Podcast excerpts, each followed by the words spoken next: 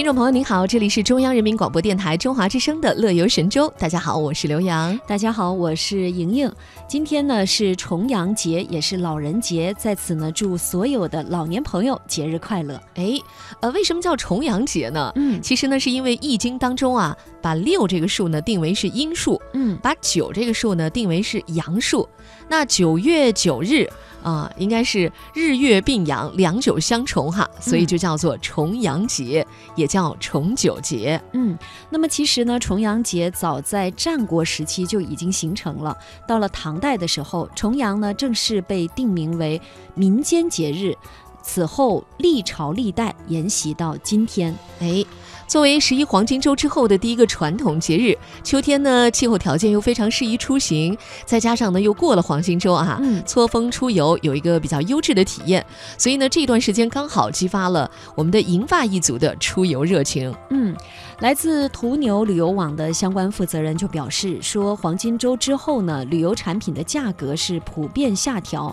对于时间弹性比较大的银发族来说呢，出游的性价比呢非常高。在国内方方向，像登高呀、赏秋啊等等这样的主题山水游，人气呢非常的旺。那么在出境方面呢，大部分游客是选择五到六天的短线出境游。那么从旅游产品的价格来看呢，和十一相比，重阳节内国内的长线游产品价格的降幅普遍为百分之三十到百分之五十，降幅非常的大。嗯，那么出游的出境游的产品价格是整体下调百分之四十左右，像日本呐、东南亚方向的这样的价格近乎是腰斩，就下降的非常多。那么周边游产品的价格也有不同程度的下调。哎，由于比较高的旅游性价比啊，安排重阳节旅游的银发族呢也不在少数，成为了十一黄金周之后错峰出游的主体。呃，途牛旅游网的大数据显示呢，截止到目前，上海、北京、南京、天津、广州、深圳、杭州、成都、沈阳、无锡这些城市的消费者预定重阳节旅游产品热情比较高。嗯，那么在游客的消费习惯方面呢，高品质的旅游产品成为今年银发族出游的一个主流的选择。呃，优质的跟团游产品的热度也是持续上升，这其实呢也是蛮符合银发族们的需求。呃，而且呢，主要与消费品质有意识增强，呃，以及儿女为了表孝心，为父母预定优质出游产品等等这样的因素是有关系的。那么，呃，我们说在重阳节期间呢，其实秋季已经过半。那么随着气温的逐渐下降，我国不少地方的秋意呢也将慢慢的消退。不少游客呢就选择在月底之前赶上最后一场秋色，以赏秋和登山为主题的国内山水游就受到不少银发族的青睐。哎，嗯此外呢，由于今年呢是改革开放四十周年啊，红色旅游也受到了不少拥有爱国主义情怀的银发族的追捧，和赏秋、登山、养生、美食一起成为了重阳节银发族出游的重要主题。嗯呃，在目的地的选择上哈、截止目前，国内长线方向，我们看一下华东呃沿线，像海南、云南、安徽、北京、四川、广东、陕西、湖南、福建，这些都是重阳节期间最受欢迎的目的地。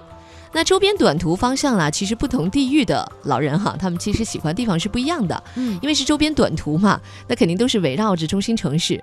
比如说华东地区的游客呢，他们主要想去的是黄山、千岛湖、西湖、乌镇和大明山等等这样的一些景区。嗯，那么华北地区像香山、八达岭长城、颐和园、五台山、平遥古城等等这样的景区呢，人气就比较旺了。在华南方向呢，热门的景区呢有蜈支洲岛啊，在三亚哈，嗯还有亚龙湾、天门山、鼓浪屿和丽江呃漓江等等啊。桂啊林的漓江。对啊，再来看看西部方向，峨眉山、贺兰山、天山天池、五台山，还有华山等等这样的景区呢，也是蛮受游客欢迎的。哎，随着经济水平的提高，老人们的出游半径呢也在持续扩大。嗯走出国门，看看外面的世界，也成为了不少人出境游的选择。嗯那么今年的重阳节，从预定情况来看，大部分游客都偏爱出境短线游。嗯呃，出游人次呢占到了总出境人次的百分之六十九呢。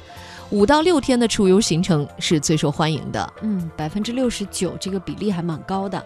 那么截至目前呢，出境短线游排在前十名的目的地国家分别是日本、泰国、印度尼西亚、新加坡。马尔代夫、马来西亚、越南、斯里兰卡、柬埔寨、菲律宾。那么其中呢，东南亚是常年人气爆棚。那么在出境长线方向呢，德国、法国、意大利、瑞士、俄罗斯、土耳其、迪拜、埃及和澳大利亚以及加拿大是最热门的。嗯，那尤其是现在我们慢慢的国内已经开始要走进冬季了。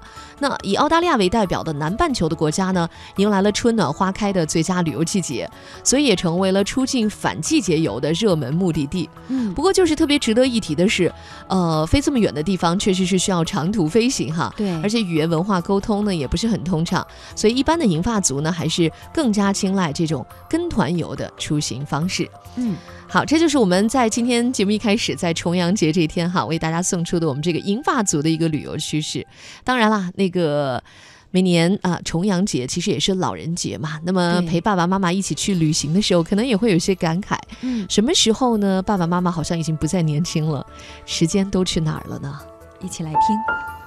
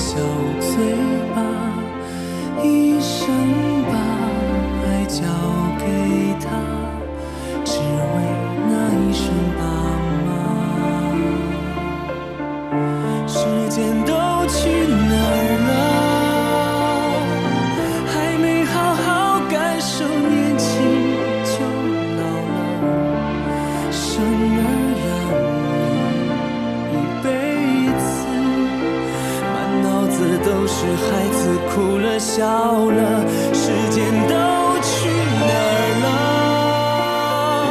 还没好好看看你，眼睛就花了。柴米油盐半辈子，转眼就只剩下满脸的皱